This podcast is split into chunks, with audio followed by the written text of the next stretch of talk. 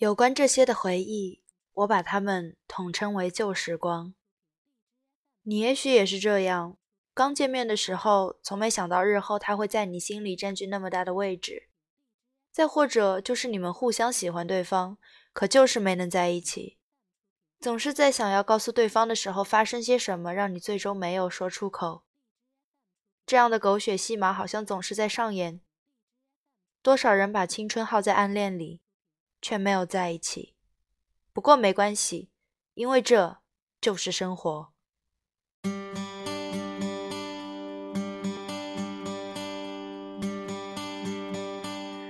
回忆这东西，它一直藏在你记忆里的某个角落。在你听一首歌、看一部电影、走过一个拐角的时候，它就会悄悄冒出来。在你以为自己已经忘记的时候，提醒着那些你经历过的时光。有关这些的回忆，我把它们统称为旧时光。高中时代大概是我所有的旧时光中最特殊的一段。因为这段时光在我当初经历的时候是最最难熬的，可是当某天我回忆起来，发现那时是最好的。说不定真如书里所说，那些好时光都是被浪费、被辜负的。只有在我们沉淀了岁月以后，回过头来看，才能幡然醒悟，那竟是最好的时光。那还是跟死党们互相叫着外号的年纪，还会做三角函数。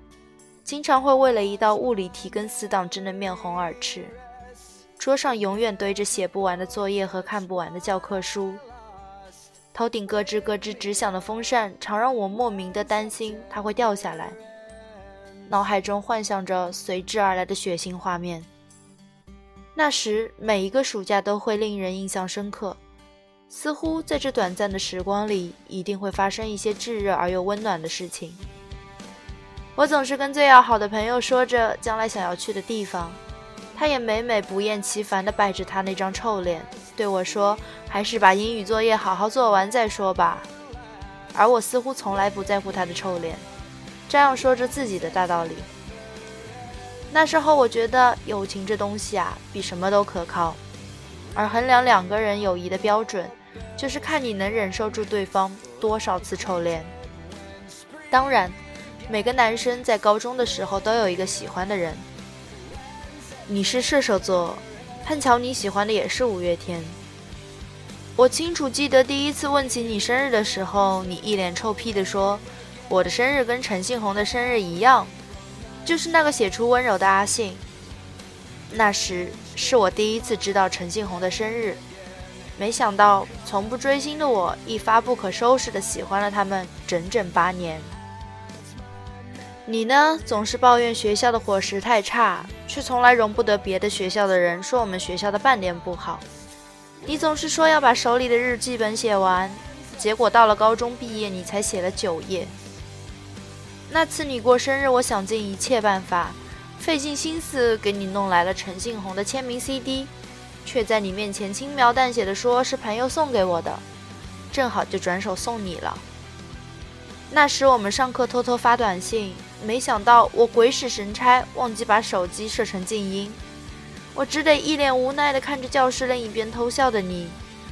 之后一年的生日，我送了你一条围巾，你一如既往地数落我说我眼光真差，这条围巾真难看，却怎么也不肯把围巾摘下来。我们会隔着半个教室传纸条，我们也会时不时的一起去食堂吃饭，我们下课会一起趴在栏杆上。只是我从没能确定你到底喜不喜欢我。然后有天我送你回家，当时的路灯很昏黄，还真是给我营造了很多气氛。我想要悄悄牵你的手，却始终没能鼓起勇气。等到终于快到你家，当我想对你说我喜欢你的时候，你却像是看穿了我一样说：“我们会做一辈子朋友，对不对？”深深把我的话给憋了回去。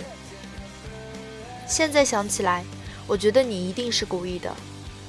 那时候你总能一眼就看穿我，你这家伙。那时候总想着，高中毕业了，怎么着也要对你说喜欢你。可后来怎么也没能说出口。再后来，你去了另外一个城市念大学，联系不可避免的少了。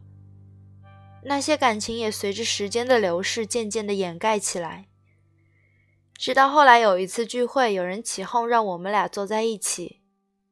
我那时不知道为什么来了一句：“其实那时候我很喜欢你呢。”没想到你一脸严肃的对我说：“我也很喜欢你。”那时候，我想我当时一定大脑空白了几秒钟。可也只是这样而已，我甚至说不清自己心里是开心还是难过。岁月是神偷，很抱歉，谁也回不去了。在那个假期之后的日子里，我们还是每天都见面。明明知道曾经互相喜欢着，可就是没办法在一起。我们说着那些我们得到的、失去的。突然发现，说不定我们从来没能战胜过青春这个残酷又美好的东西。说不定在一起了，反而就没这么美好了。说不定这世上最好的感情，就是你喜欢他，他喜欢你，你们却没能在一起。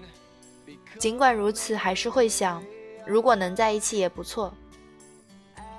之后过了很久，李静跟我聊起那时候我们上课悄悄看的书。那些年我们一起追的女孩要被搬上荧幕了，我一下子就想起了沈佳宜说的那句话：“人世间本来很多事就是徒劳无功的，可我们还是一样要经历。”转眼这么几年过去了，一年又一年，时间飞逝的远比想象的快。毕业后跟他回母校，以前的教室依然上着课，是我最头疼的物理。操场上、篮球场上挤满了人。麦迪那时是所有男生的最爱。走廊里，男生女生在偷偷讲着悄悄话。拥挤的食堂，总是坐不满的会议室，红色的教学楼，一切如常。唯一变了的，只是换了一波又一波学生。我才突然明白，原来青春一直没有变。它只是我们路过的一站，我们经过了就没有了。可后面还会有人陆续经过这一站，可我们经过了就没办法回去了，只能远远地看着，暗自怀念不已。就像时间一直没有走，走远的是我们自己。这样的一种无奈和徒劳，一如我当时那么的喜欢你。一如你为了等我在寒风里裹着衣服站了很久，一如最后我们都没有在一起。那天你跟我正在操场感叹着旧时光，却看见更年轻的我们在拼命挥霍，一样的懵懂，一样的青涩，一样的不知道怎么开口对喜欢的人说喜欢你。总有人变成当初的我们，犯着跟当初我们犯的类似的错误，挥霍着我们无比想回去的旧时光。究竟是那时不谙世事的我们懵懂的喜欢着一个人的感觉更珍贵，还是经历了世事之后的我们终于对爱的人说出一句“我们在一起更不容易”？这个问题也许谁也没有办法回答。有些青春的故事还没有开头，那就不要开始了吧。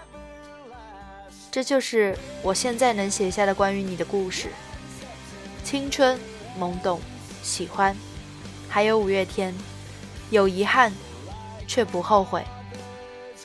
还记得那天，李静问我，如果回到过去，告诉你，你遇到的那些人最后的结局是远去，你付出的感情最后的结局是遗忘，你还会跟以前一样吗？